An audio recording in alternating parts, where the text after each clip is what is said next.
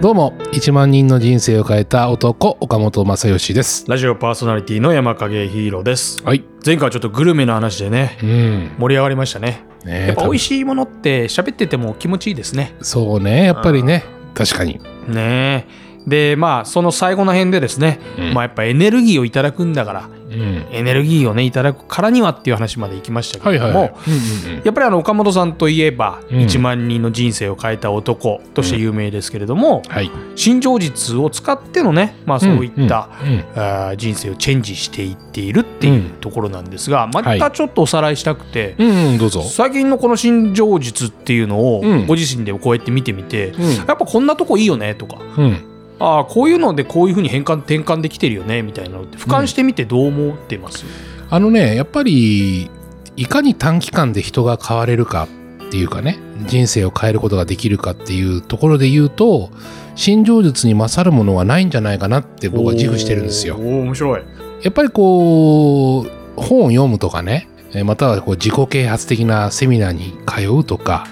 まあ、人ってこう変われるタイミングっていっぱいあると思うんですよね。はい。うん、でまたはあの苦しい経験をするとかね、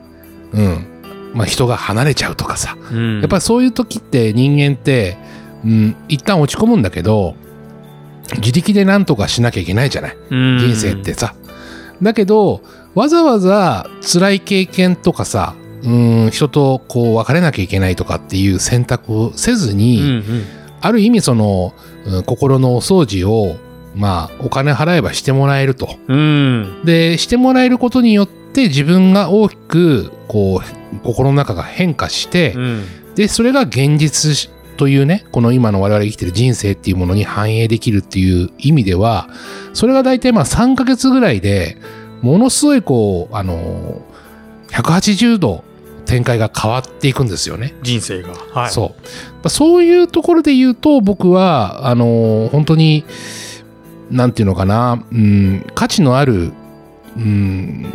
方法じゃないのかなっていうふうに思いますよね。でもあの受ける人からしてみたら、うんあそれってあのー楽ちんで人生変えられんのみたいなことではないんですかどういうことなんですか、まあ、あの、捉え方としては、うん、お金払うっていうことが楽じゃないっていう人もいるじゃない。あまあまず第一歩として確かそう。僕は、あのーうなんだろうかな。いわゆるその、うん、ヒーリングってさ、いわゆるその、受けたら誰もがみんな同じ風になるわけではなくて、に。うん、いわゆる余分なものが、こう、削ぎ落とされることによって、見えてなかった領域が見えてくるものっていう部分だと思ってるんですよ。うんうん今選択しているものが自分にとっていい選択をしているのか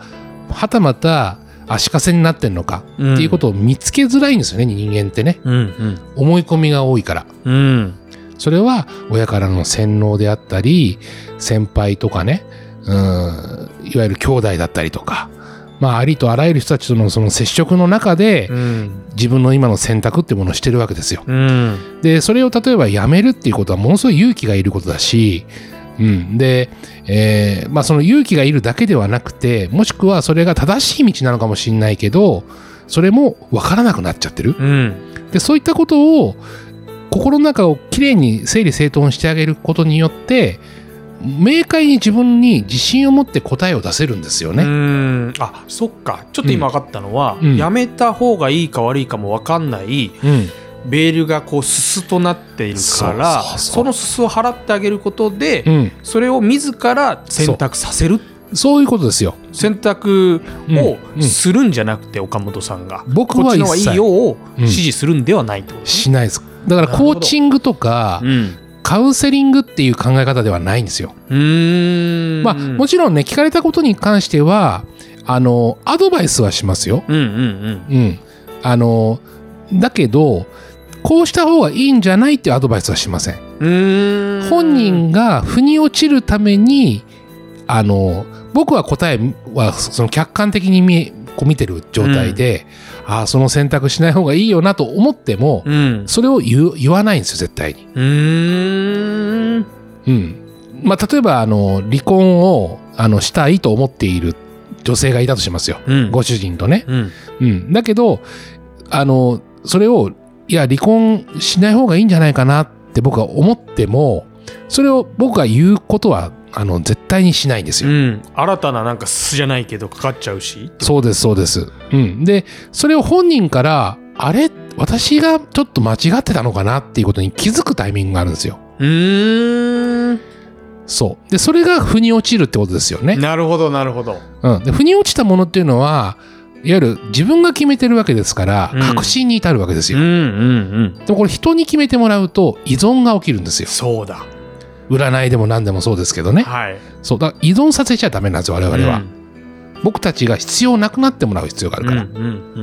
んっていうことですよ、人間ってでも確かに僕もはい毎日何か悩んだり問題が起きた時にうん何か腑に落ちることを探し始めるっていううん習性があるなと思うので、うんそれが毎回こう解決するようなうん人生が送れれば、うんそれは相当いいなと思いますよね。そうだねあとやっぱりね一番大きなところで言うと感情があの大きく揺さぶられないってことですね、ああそれは一番いいですね、うん、感情的にならないってことですよ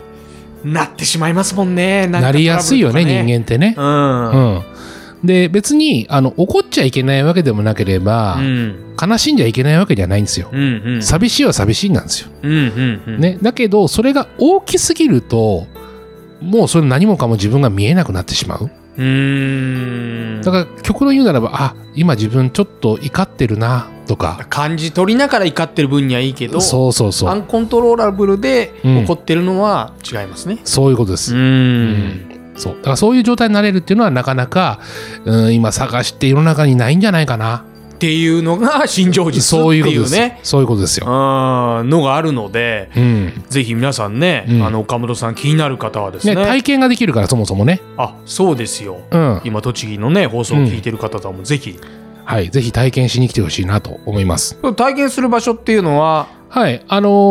もうこの浅草でもいいですし、銀座でもいいですし、うん埼玉の越谷でもいいですし、なので岡本正義ホームページ「新常時2」でねはい、出てく検ると思い索ましてすい。ただければぜひ出てくるのではい、チェックしてみてください改めてありがとうございますはい、ぜひ1万人の人生を変えた男岡本さんにメッセージやお便りございましたら番組でもお待ちしておりますのでお送りくださいそして岡本正義さんの情報が気になる方ホームページ SNS などチェックしてみてくださいそれではまた来週お相手は岡本正義と山影ヒーローでしたありがとうございました